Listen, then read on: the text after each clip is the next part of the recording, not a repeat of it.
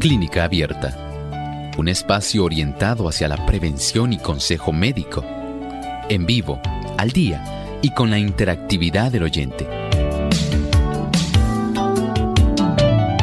Clínica Abierta, poniendo al doctor a su alcance para un diálogo claro y honesto, porque nos importa su bienestar y salud.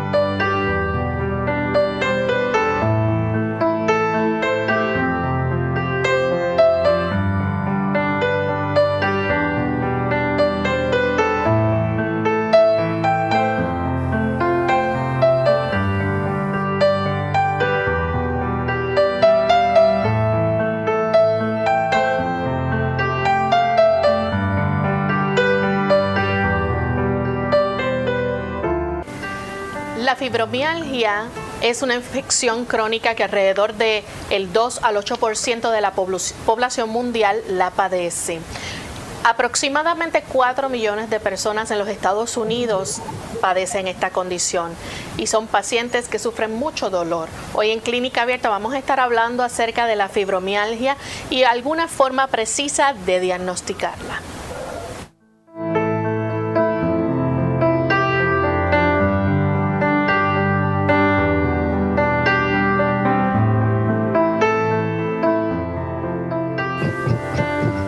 Saludos cordiales a todos nuestros amigos de Clínica Abierta. Nos sentimos muy contentos nuevamente de poder compartir con ustedes en esta edición especial porque nos importa su bienestar y salud y queremos compartir con ustedes hoy un tema de mucho interés. Así que esperamos que nos acompañen en estos próximos minutos y que juntos podamos seguir aprendiendo a cuidar de nuestra salud.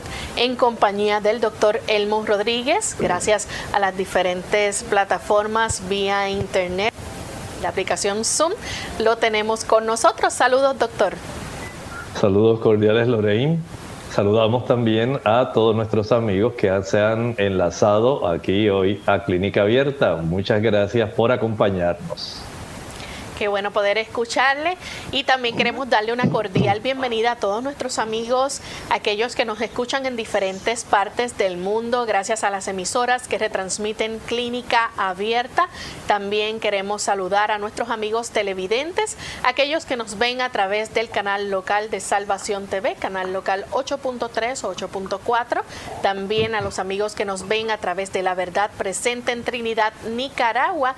Y si usted nos ve a través de el Facebook. También nos pueden sintonizar o buscarnos por Radio Sol 98.3 FM y disfrutar de nuestro programa. Les recordamos también que pueden participar del mismo con relación al tema que vamos a estar discutiendo hoy día. Les invitamos a que también puedan hacer sus expresiones, comentarios o preguntas a través del chat de nuestra página web radiosol.org o a través del Facebook. Pero antes de comenzar con nuestro tema, queremos compartir con ustedes el pensamiento saludable para hoy. El pensamiento saludable dice así. Jesús dice, permaneced en mí. Estas palabras expresan una idea de descanso, estabilidad y confianza. De nuevo nos invita, venid a mí y yo os daré descanso. Las palabras del salmista hacen resaltar el mismo pensamiento descansa en el Señor y espera en Él. Y el profeta Isaías asegura, en la serenidad y la confianza está vuestra fuerza. El Señor nos invita a ir directamente a Él. Él conoce la situación que enfrenta cada persona. Entiende cuán importante es que cada uno de nosotros puede encontrar solaz y descanso en Él. Ansía darnos tranquilidad en medio de la situación que vivimos, Él nos ama. Él desea que nosotros podamos enfrentar adecuadamente, no importa cuál sea la situación que nos preocupe. Él está a nuestro lado siempre. Acepte la invitación. Vaya donde el Señor Jesucristo, nuestro amante Salvador. Gracias al doctor por esas palabras. Y en este momento queremos entonces comenzar con nuestro tema para el día de hoy. Hoy vamos a estar hablando acerca de la fibromialgia, una enfermedad que puede causar mucho dolor a las personas que la padecen. Pero ¿de qué se trata la fibromialgia? Vamos a dejar entonces y a permitir al doctor Elmo Rodríguez que nos explique un poco sobre esta condición. Estamos hablando de una condición que es crónica y lamentablemente la mayor parte de las personas que la sufren los médicos en general piensan que todo esto es un asunto más bien de problemas a nivel de su sistema nervioso. Y esto pues lamentablemente no quita el dolor físico que padecen estas personas. Bien como estaba diciendo Lorraine, a nivel mundial se ha detectado que hay de un 2 a un 8% de personas que padecen de esta condición crónica donde hay bastante dolor músculo esquelético. Y estas personas lamentablemente ven cómo se afecta su diario vivir, el desempeño, digamos, laboral y su capacidad de ellos poder hacer su vida normal. Lamentablemente, pues podemos decir que tan solo en los Estados Unidos hay cerca de 4 millones de personas que están padeciendo de esta condición. Doctor, ¿y se conoce cuál es entonces la razón para que se dé la fibromialgia, se desarrolle esto? ¿O hay algunos eventos o situaciones que pueden causar que se desarrolle? ¿Saben que ha habido algún tipo de interacción desde el punto de vista que se ha identificado que pudiera haber ciertos genes que estén facilitando el desarrollo de la fibromialgia? pero también hay causas traumáticas que pueden estar facilitando el desarrollo de esta condición. También se ha atribuido a causas infecciosas. A veces el haber padecido de influenza, haber padecido de salmonela, también de shigella. Hay otras infecciones como el Epstein-Barr, un virus que también pudiera estar siendo identificado como uno de los causantes de esta condición, pero también hay situaciones que se le atribuyen al estrés. Y este tipo de influencia, la ansiedad, el estrés, la tensión emocional, es la que más se ha estado en realidad considerando como la causa más frecuente del desarrollo de la fibromialgia.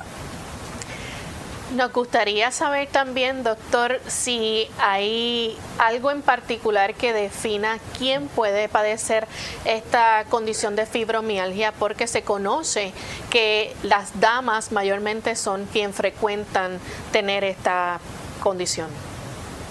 Es muy cierto, se ha podido encontrar que las damas van a padecer o por lo menos exhiben un mayor tipo de cuadro que se está asociando con esta fibromialgia. Y esto pues lamentablemente puede en cierta forma confundirse porque hay otras condiciones que pueden semejar este tipo de situación.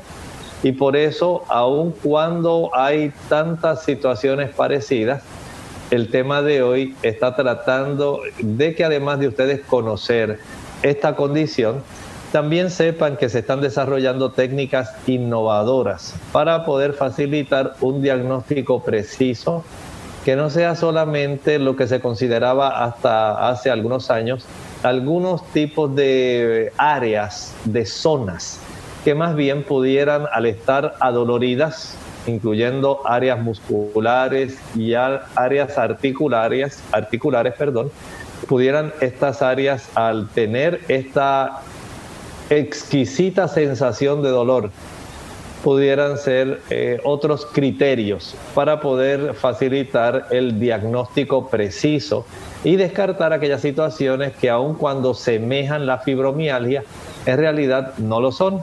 De ahí entonces que haya un interés particular en que las personas puedan tener con precisión un diagnóstico de esta condición. Doctor, ¿esto puede estar también relacionado a enfermedades, por ejemplo, como el lupus o la artritis?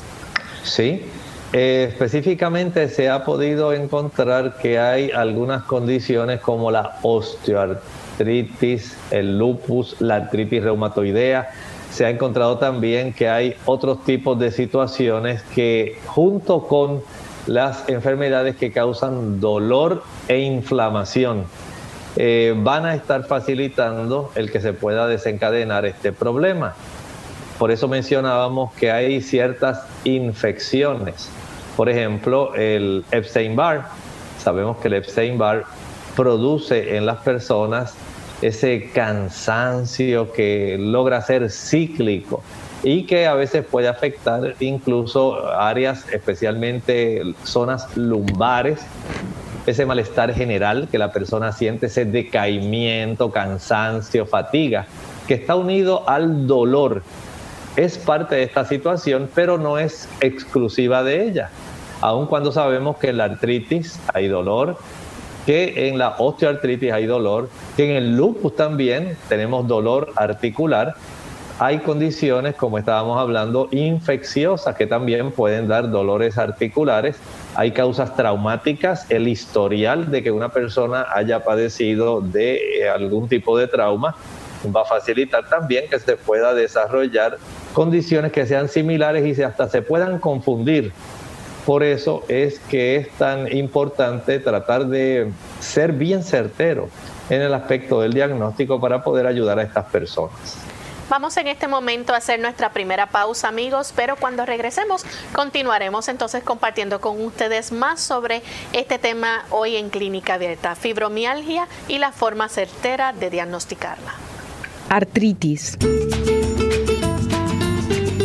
Hola, les habla Gaby Zabalúa Godard con la edición de hoy de Segunda Juventud en la Radio, auspiciada por AARP. ¿Te duelen las rodillas cuando te levantas de la cama? ¿Te duelen las manos sobre el volante cuando manejas? Probablemente tengas artritis. El hombre prehistórico sufría de artritis en la humedad de su cueva. Los antiguos egipcios la sufrían en la sequedad de su desierto. Los investigadores enumeran factores genéticos, dieta, accidentes y virus como posibles causas, pero la cura aún se desconoce. La medicina moderna ha producido nuevas drogas como la acetaminofén, las drogas antiinflamatorias sin esteroides. Estas drogas, sin embargo, implican ciertos riesgos como daños estomacales y renales. Las drogas más recientes, llamadas inhibidoras, son efectivas para el dolor de la artritis, pero están siendo evaluadas por posibles riesgos cardiovasculares. Los estadounidenses gastan billones al año en tratamientos alternativos como la acupuntura. Los institutos nacionales de salud admiten que esta técnica resulta efectiva para algunas personas. Se supone que agujas ligeramente clavadas en ciertos puntos del cuerpo alivian el dolor. Sin embargo, algunos médicos no lo aceptan y exigen estudios que ofrezcan pruebas pero un paciente dolorido podría responder, yo voy a intentar cualquier cosa. El patrocinio de AARP hace posible nuestro programa. Para más información, visita aarpsegundajuventud.org.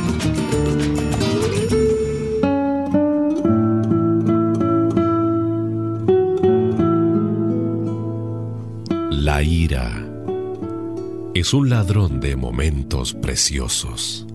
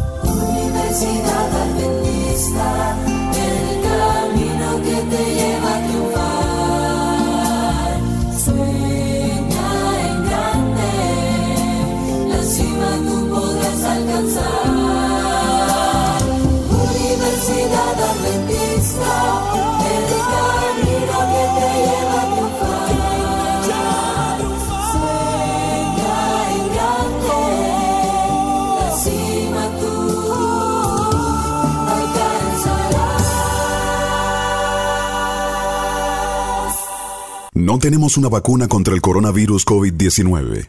La única manera de evitar la transmisión del virus es cómo nos comportamos, atender a los consejos de higiene y de aislamiento. El mensaje es, la vacuna eres tú. Según cómo te comportes, podemos evitar la propagación del virus. Este es un mensaje de esta emisora.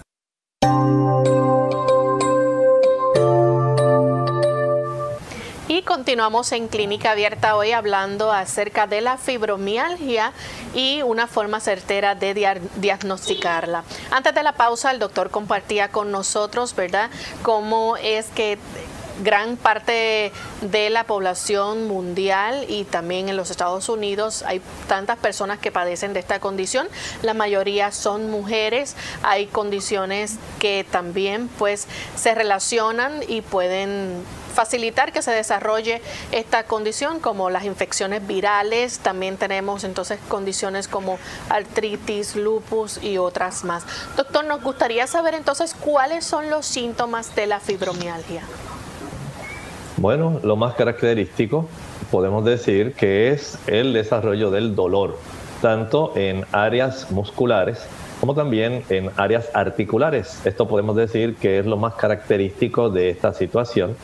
Antes se podía detectar unas 11 áreas, 11 zonas que se les consideraba las suficientes como para poder diagnosticar esta condición si ya la persona había estado durante más de tres meses con este dolor.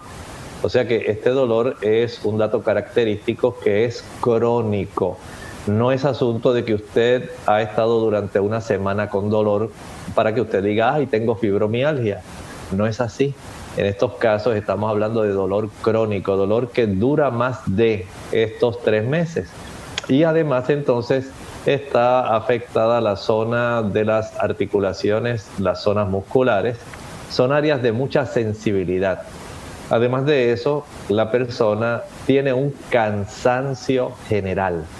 Las damas generalmente tienden a padecer este tipo de situación y los esposos piensan que es que ya no quiere trabajar, que solamente quiere estar con el celular, que quiere estar solamente descansando y no hacer las tareas del hogar. En realidad, este tipo de situación aqueja bastante a cualquier persona, pero en particular a las damas quienes son eh, de manera preferente las más que tienden a padecer de este tipo de situación. Esto también se acompaña de trastornos que pueden ser cognitivos y usualmente se ha podido encontrar que va acompañado del desarrollo de trastornos del sueño. Tenemos una dama que se queja de dolores musculares, articulares, que está desganada, que tiene mucho cansancio, que no duerme bien en la noche, que esta dama probablemente está sometida a mucha tensión emocional y también ha encontrado que tiene bastantes problemas eh, desde el punto de vista cognitivo. De tal manera que es un cuadro bastante preocupante, especialmente para el esposo que dice, ¿y los hijos? Que van a decir, bueno, ¿qué le pasa a mamá? ¿Qué le pasa a mi esposa? ¿Cómo es posible que ya lleve tanto tiempo padeciendo esta condición? Pues sí, esto puede ocurrir y se puede acompañar además de dolores de cabeza. Así que tenemos este cuadro de dolores musculoesqueléticos que son crónicos en múltiples partes del cuerpo. Puede incluir tanto la zona del cuello, la zona de los hombros, la zona de los brazos, de los antebrazos, zonas cercanas a las rodillas, también muslos, áreas glúteas, piernas. O sea que en realidad es una condición que va a afectar múltiples zonas musculares y articulares. Luego añádale el componente del sistema nervioso, dolor de cabeza, puede haber también depresión. Esta dama no está bien, ¿verdad? Se siente desganada, puede estar ansiosa, pudiera haber también dificultad para ella concentrarse adecuadamente en las labores que tiene que hacer o en algún tipo de desempeño que tenga que ver con el aspecto intelectual. Se le dificulta, se siente incapacitada Es más, algunas personas lo describen como si tuvieran una niebla mental, de tal manera que ellos eh, no, se sienten claros en su aspecto de ellos poder tratar de enfrentar de una manera adecuada el, el desempeño laboral y el desempeño intelectual que normalmente ellas tenían o que llevaban a cabo. Añádele a esto también, eh, a veces se acompaña de ojo seco.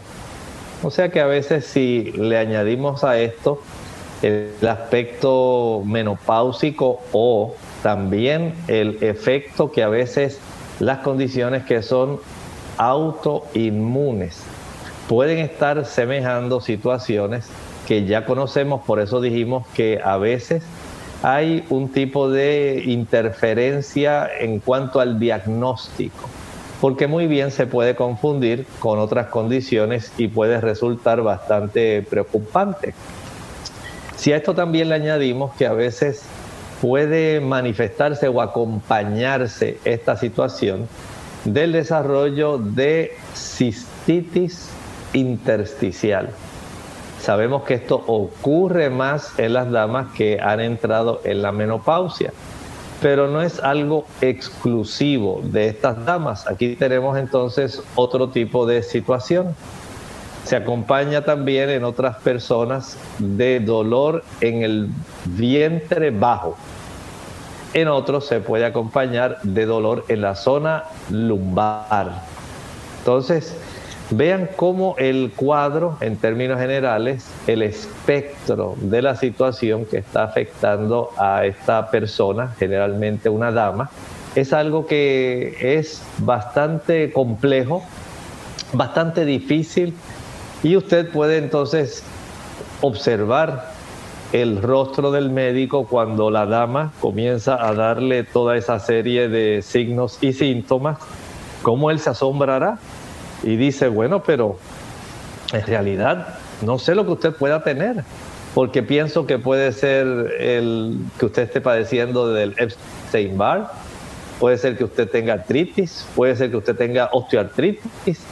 Esto es algo sumamente preocupante. El médico a veces no sabe en realidad cómo va a diagnosticar, excepto que al tomar un buen tipo de historial, al hacer el interrogatorio, al hacer el examen físico. Él entonces, de acuerdo al cuadro clínico general y a lo que se ha obtenido por el método de interrogación, entonces ya puede tener una idea bastante precisa de que esta dama constituye de ese porcentaje que mundialmente le corresponde a las personas que están padeciendo precisamente de este problema de la fibromialgia. Doctor, y si a eso le podemos añadir también que este paciente pudiera estar presentando hormigueo en sus manos y en sus pies y hasta dolor en el rostro. Pudiera estar ocurriendo esto. Recuerden que hay muchas situaciones que pudieran semejar otros diagnósticos y a veces pudiera esto darle al médico esa inquietud de pensar, bueno, ¿estará desarrollando esta persona tal vez algún tipo de neuralgia? Que pudiera esto estar afectándole y comienza él a indagar en su mente qué diagnóstico diferencial puedo yo estar, eh, digamos, pensando, a cuál puedo recurrir que más se parezca a la condición que esta persona me está describiendo. Al enumerar todo este conjunto de signos, síntomas, entonces el médico ya tiene que comenzar a estar, eh, digamos, uniendo todo este conjunto de signos y síntomas para poder precisar lo que está ocurriendo. Pero afortunadamente, si ya esta dama tiene un historial previo de que ha estado padeciendo de esta situación, entonces al médico al cual ella va, pues se le puede facilitar eh, a veces el diagnosticar ella puede muy bien decirle, mire doctor, los últimos 3, 4 años he estado siendo atendida por problemas de fibromialgia. ya he ido al reumatólogo. Generalmente es el médico que va a estar atendiendo a esta persona, porque en ocasiones ya los médicos tratan de ayudar a esta dama, al caballero que tiene esta situación, y ha tratado tantas cosas, ha pensado en tantos diagnósticos que finalmente no va a precisar qué diagnóstico tiene, pero la dama se sigue quejando de dolor crónico. Ya van básicamente año y medio, dos años que sigue sufriendo. Y en sus palabras dice ella, y nadie encuentra lo que yo tengo, nadie sabe lo que yo tengo, pero yo tengo mucho dolor, no puedo seguir viviendo así. Entonces ya el médico se ve obligado a tener que referirla a un reumatólogo para que este reumatólogo comience entonces a hacer diagnósticos de exclusión, diagnósticos diferenciales, para poder entonces precisarle a esta dama lo más cercanamente posible si en realidad está padeciendo de esta condición que lamentablemente no tenemos un tipo específico de prueba que pueda evidenciar de manera fehaciente que la persona está padeciendo de una condición que se le conoce como fibromialgia. Más bien los médicos se están dejando llevar por el cuadro clínico y en muchos casos hasta por el historial que la persona está manifestando, ese antecedente, por ejemplo, de que en la familia hubo personas que lo padecieron y que esto en realidad no es una situación nueva para ella, que hay ya más bien ese trasfondo del padecimiento de la fibromialgia. Actualmente para diagnosticar esta condición se refiere el paciente a varios profesionales de la salud. Sin embargo, investigaciones recientes han descubierto que hay pruebas que pueden diagnosticar esta condición y ser pruebas certeras. Así que cuando regresemos de la pausa vamos a hablar sobre esto. No se retiren, que volvemos en breve.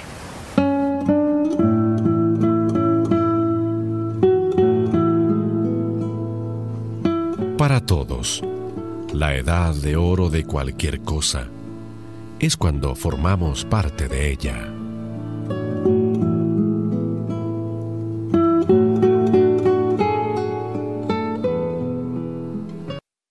¿El dolor de articulaciones y espalda es normal? Hola, les habla Gaby Zabalúa Godard en la edición de hoy de Segunda Juventud en la Radio, auspiciada por AARP. Los dolores de espalda o articulaciones muchas veces son vistos como parte inevitable del proceso de envejecimiento. Sin embargo, esta consideración errónea puede perjudicar seriamente la salud. Como el dolor es una de las maneras en que el cuerpo nos avisa que algo no marcha bien, en algunos casos la sintomatología puede ser señal de otras enfermedades más serias. Por ejemplo, si experimentas dolor en la espalda o articulaciones no provenientes de artritis o lesiones sufridas, debes consultar a tu médico, ya que estos pueden ser síntomas de otros padecimientos como cáncer de próstata, osteoporosis, osteoporosis, lupus o cáncer de los huesos. Como todas las anteriores son enfermedades que pueden poner en riesgo tu vida, es imprescindible detectarlas lo antes posible. Observa si tus dolores son punzantes y localizados en el centro o parte baja de la espalda, que puede estar relacionado con algún tipo de actividad realizada o si provienen de alguna lesión sufrida en días anteriores. Llevar de antemano un registro del tipo, frecuencia y lugar donde se presenta el dolor es básico para tu visita al médico. Esto puede marcar la diferencia de en el tipo de pruebas que el doctor te realice y posteriormente en el tratamiento administrado. En caso necesario, pide que te recomiendan a un especialista. El patrocinio de AARP hace posible nuestro programa. Para más información, visite www.aarpsegundajuventud.org. Unidos con un propósito, tu bienestar y salud. Es el momento de hacer tu pregunta llamando al 787 303-0101 para Puerto Rico. Estados Unidos 1866-920-9765 y llamadas internacionales al 787-763-7100 o al 787-282-5990. Clínica Abierta, trabajando para ti.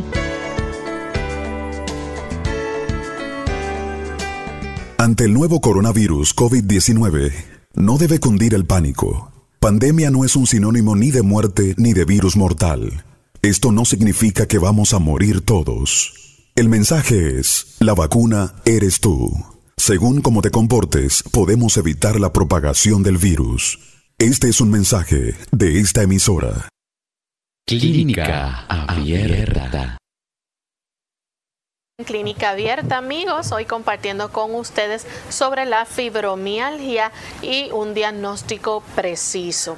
Antes de la pausa, el doctor compartía con nosotros, ¿verdad?, algunos de los síntomas que puede manifestar un paciente que tiene fibromialgia. Pero hasta el momento, para que las personas pudieran ser diagnosticadas de forma precisa, había que visitar varios profesionales de la salud, descartar que el paciente no padece otras condiciones para poder hacer entonces un diagnóstico de fibromialgia. Sin embargo, hay investigaciones recientes que se están realizando y que han descubierto que se puede hacer un diagnóstico preciso con ciertas pruebas, incluyendo pruebas de sangre. ¿Nos puede hablar sobre esto, doctor? Sí, se han hecho algunos estudios, especialmente en la Universidad de Ohio. Allí hay dos investigadores que se han propuesto de una manera decidida el poder ellos tener una forma más precisa de poder diagnosticar esta condición mediante muestras de sangre. Al ellos extraer estas muestras de sangre, van a exponerla entonces a dos diferentes tipos de procedimientos. Procedimientos que se utilizan generalmente en laboratorios de física pero también se ha estado aplicando a la medicina. Y este tipo de procedimientos lo que hacen es exponer las moléculas que se encuentran dentro de la sangre a que se puedan analizar y no solamente analizar, sino que se le pueda proveer una información adicional referente a estas moléculas que están sometiéndose a la espectroscopía vibracional. Aquí lo que se hace es analizar los enlaces químicos y el nivel de energía molecular que se encuentra a nivel de la sangre. Esto además va acompañado de un análisis de espectrometría. Aquí lo que estamos buscando es un patrón molecular. Cuando se unen estos dos tipos de estudios, la espectroscopía vibracional y la espectrometría junto con el análisis de sangre, entonces al identificar las moléculas han podido ellos tener ese tipo de mayor precisión. No se ha podido todavía, eh, digamos, estandarizar este tipo de diagnóstico, pero sí se ha encontrado que facilita el que se vayan detectando, digamos, unos patrones que pudieran considerarse como unas huellas metabólicas.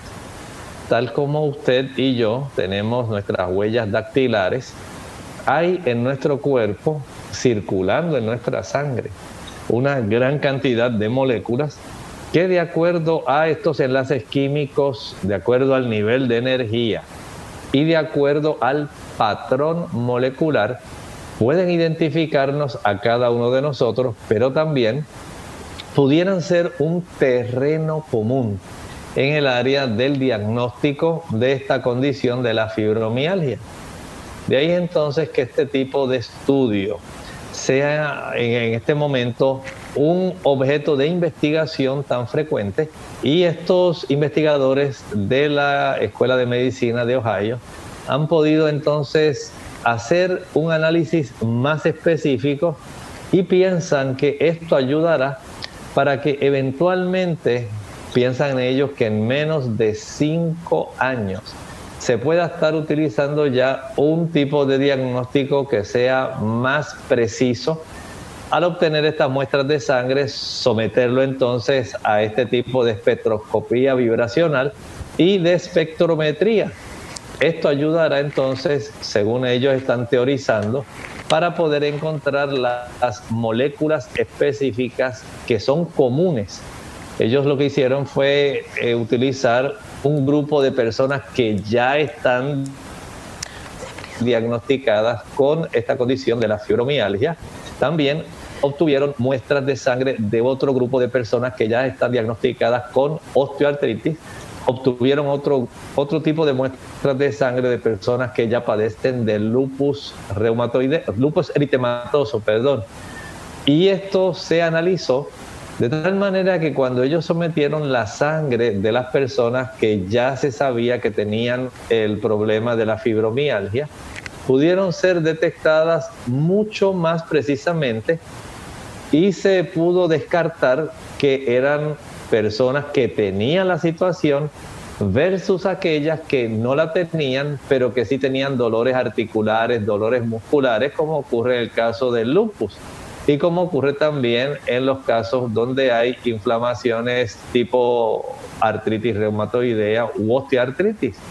De tal manera que ellos pudieron entonces ir más bien identificando las situaciones reales de fibromialgia y esto entonces ha abierto una puerta de esperanza, una puerta de oportunidad para que las personas entonces puedan tener esa esperanza de que hay una forma que eventualmente puede ser mediante laboratorio o mediante imágenes que pueda ayudar para que las personas puedan en sí corroborar que eventualmente sí están padeciendo de una condición que no es un asunto que se están inventando el dolor que ellos tienen, de que las personas en realidad no están semejando que padecen una condición, sino que en realidad la tienen. De ahí entonces que se hace imprescindible que se puedan continuar con estos tipos de investigación para poder entonces darle una herramienta adicional al médico y darle también una certeza a la persona de que sí tiene una condición real, de que no son asuntos mentales nada más. Bien, vamos a atender la llamada telefónica de una anónima que se comunica, perdón, Marta, ella se comunica desde el pueblo de Carolina. Adelante Marta con la pregunta. Buenos días. Buenos días. Ajá. Mire, lo que pasa es que a mí hace tiempo que me duele el codo, el huesito, el hueso. Entonces, pues, desde antes que pasara todas estas cosas, entonces, pues, ahora porque a mí como que me salió una vena y lo tengo hinchado y me duele para arriba Marta, y me duele, me duele hacia abajo el dedo pequeño y el segundo. Ah. Marta, discúlpeme la interrupción. ¿Sería tan amable en volver a repetirme otra vez desde el inicio su consulta para yo poder entonces darle una respuesta adecuada? Gracias, este, ok. Mire, lo que pasa es que me duele el hueso del codo. El hueso del codo. Ok, lo tengo hinchado. Me, llaman, me mandaron a hacerme una placa y la placa no reflejó nada. Me mandaron a hacerme un sonograma, pero con este óvulo no me lo he podido hacer. Pero me duele el hueso hacia hasta el hombro. Y entonces me coge la parte del lado al dedo pequeño y el segundo dedo hasta abajo. Y me salió como con una vena. Ok. Y lo tengo hinchado. Me duele. Muy bien. Me duele hasta el hombro arriba y me estría el huesito. Gracias, Marta. Gracias a usted por hacernos la consulta. Mire, las personas, especialmente los adultos, tienden a padecer más de condiciones que son inflamatorias, de artralgias, ¿verdad? Que pueden resultar muy inespecíficas en su caso, a pesar de la radiografía, no le han detectado, por ejemplo, que usted tenga artritis o que tenga alguna otra condición que facilite una inflamación de la cápsula articular. Pero eso no quiere decir que usted no lo tenga hinchado y que a usted no le duela. Hay condiciones que pueden facilitar que esto se desarrolle. Escuche con atención. En esa zona, si no ha ocurrido un trauma, es probable que usted esté enfrentando un episodio nuevo de inflamación en sí de la cápsula articular, ocasionada más bien por la presencia o estímulo de sustancias que facilitan la inflamación. Por ejemplo, piense usted en la cantidad de azúcar que usted ha estado consumiendo últimamente si esta cantidad de azúcar es abundante, es más fácil que el cuerpo pueda desarrollar episodios de inflamación que son reales y que no se vea ningún tipo, digamos, de espolón y no se aprecie ningún otro tipo de deformidad o degeneración, cambio degenerativo en la zona que sea ahí directamente eh, del codo. Hay también otra causa que puede estar generando esta inflamación. Por ejemplo, se sabe, y ya hemos hablado de eso previamente, de cómo la presencia de ácidos grasos que contienen ácido araquidónico, especialmente los productos de origen animal, la leche, la mantequilla, el queso, los huevos y la carne van a estar facilitando que usted pueda desarrollar inflamación en diversas partes del cuerpo. Y aparentemente en su caso, pues se facilita más la inflamación articular. Hay situaciones que necesariamente no tienen que ver, digamos, con la misma articulación, sino con las estructuras que están cercanas a esa articulación. Puede ser que en su caso, como usted se está quejando de la región de los dedos, en este caso entendí que eran los dedos exteriores de la mano, el meñique y el dedo anular, puede ser que en su caso haya inflamación de los músculos y tendones que facilitan la extensión de esos dos dedos, el que usted los pueda estirar en la zona donde estos músculos se originan. Se puede desarrollar inflamación en esa zona que precisamente pertenece al codo. Se puede desarrollar una condición que se le llama el codo de tenista. En realidad se le conoce como epicondilitis externa. Y esa inflamación de esta zona va a facilitar el dolor, especialmente cuando usted va a girar su mano hacia arriba. Digamos que usted tiene su mano en una posición neutra y usted la gira para que quede como cuando una persona está pidiendo algo. Si ahí se desencadena el dolor, es más probable que usted tenga ese tipo de situación. Si el médico palpó la zona que corresponde a esa sección de nuestro antebrazo, donde están esos músculos extensores de nuestro dedo meñique y anular. Es probable que esto esté eh, siendo, la, siendo la causa. Y esos dos dedos precisamente entonces tienen una inervación. Hay un nervio que se encarga de llevar la sensibilidad y de recogerla que es el nervio, digamos, cubital. Ese es el nombre. Y este nervio puede facilitar, si está comprimido, si ha sufrido algún tipo de traumatismo, el que usted pueda tener dolor en esa zona.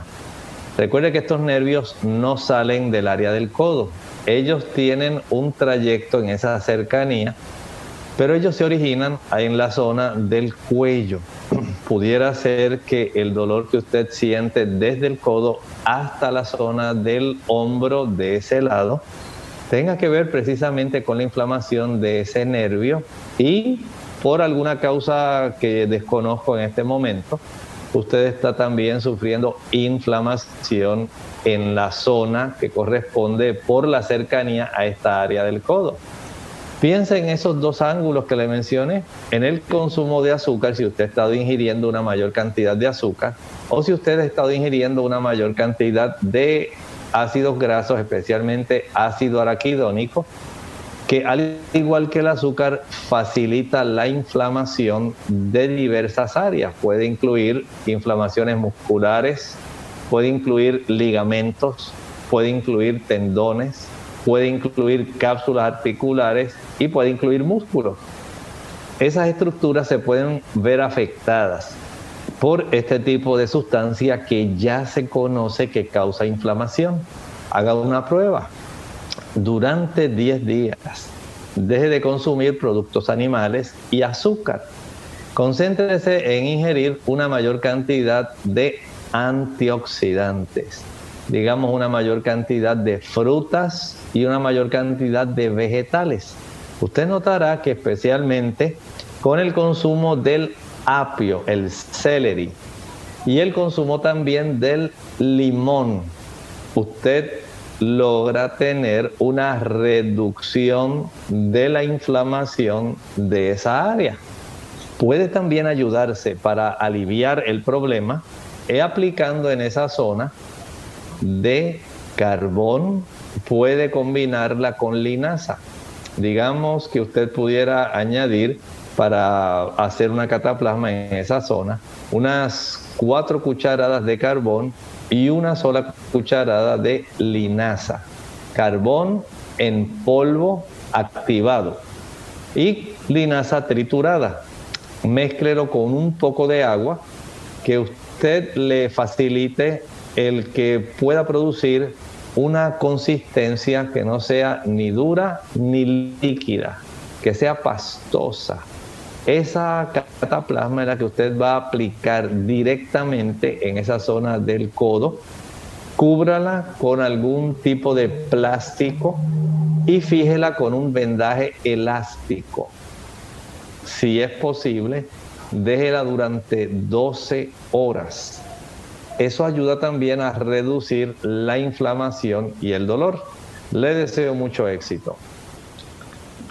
Entendemos que en esta hora también tenemos muchos amigos que pudieran estar considerando el pensar que tienen también dolores en otras áreas.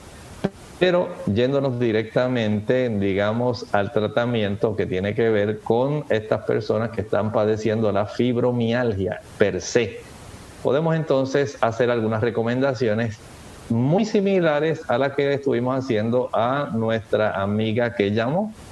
Este tipo de condición de fibromialgia, aunque no se ha encontrado una cura específica, sencillamente se hace, lo que se hace es tratar de darle en términos de la medicina convencional, de la medicina de farmacia, se le dan a estos pacientes más bien analgésicos para poder aliviar el dolor.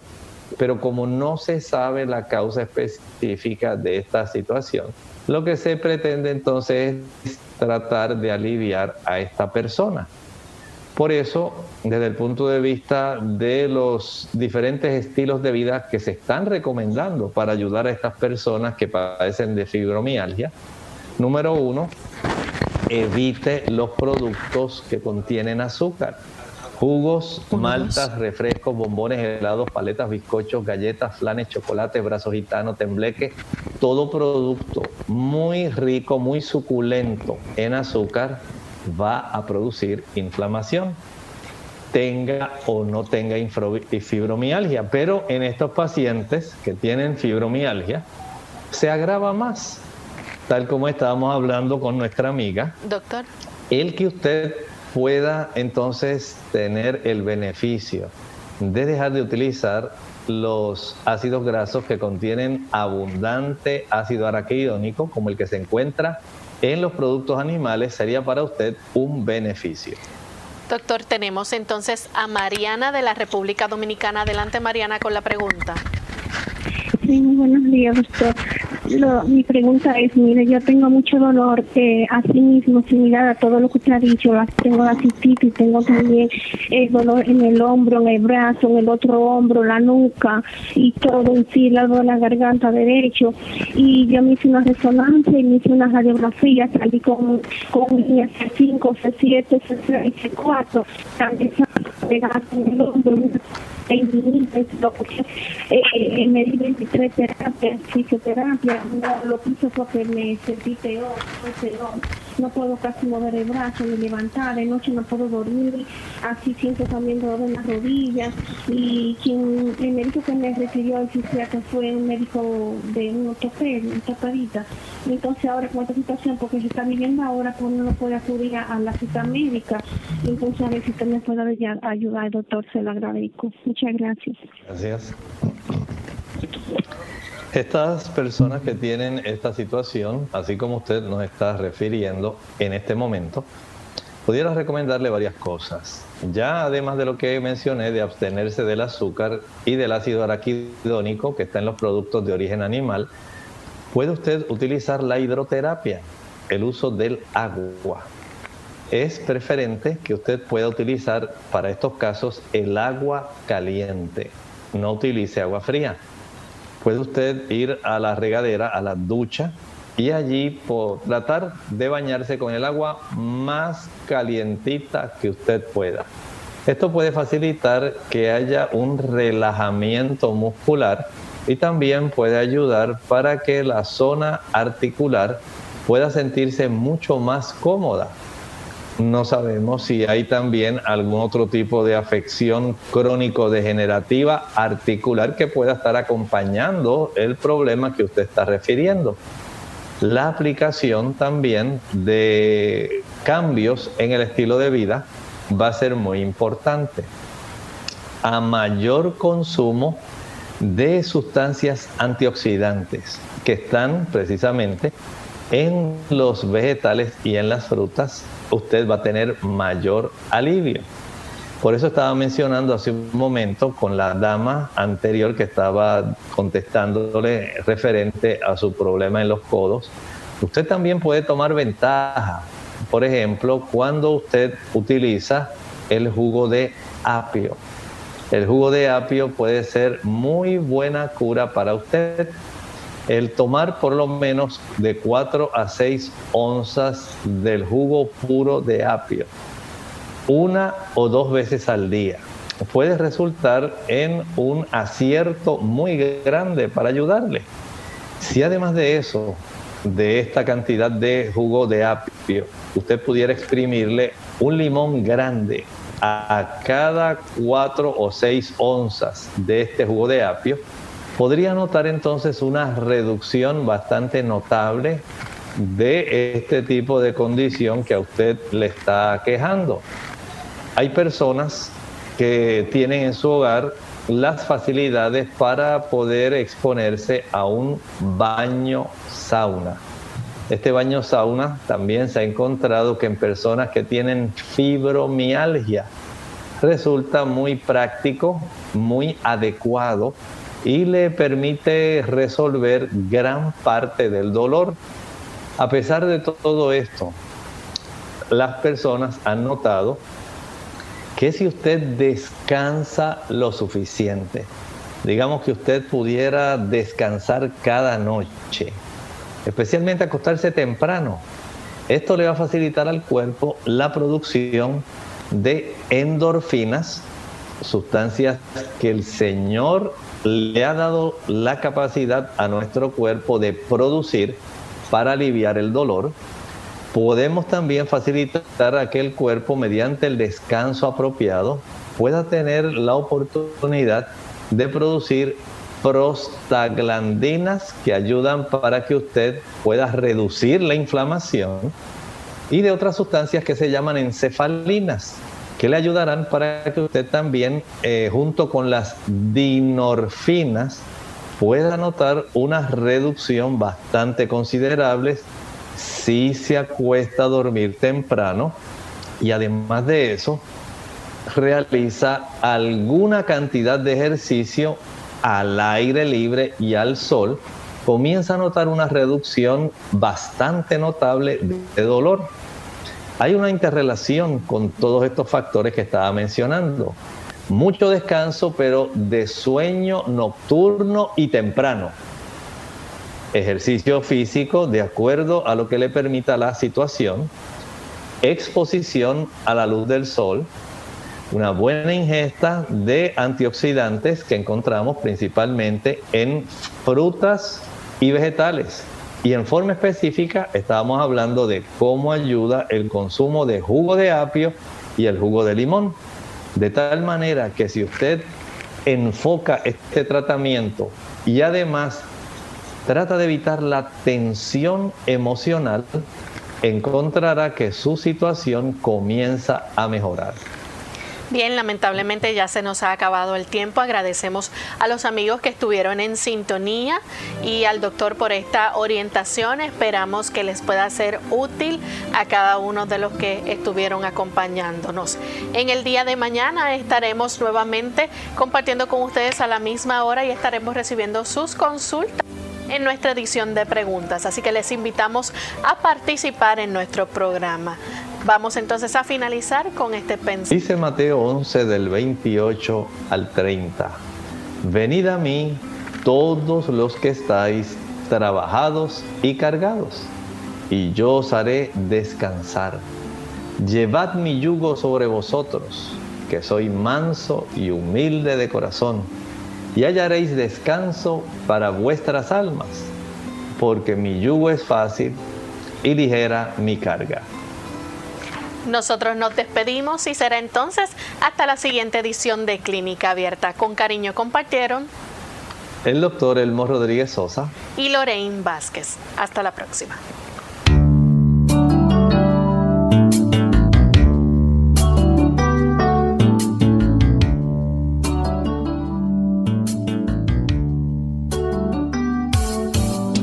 Clínica Abierta. No es nuestra intención sustituir el diagnóstico médico. Antes de poner en práctica cualquier consejo brindado en este programa, usted debe consultar con su médico. Hasta la próxima.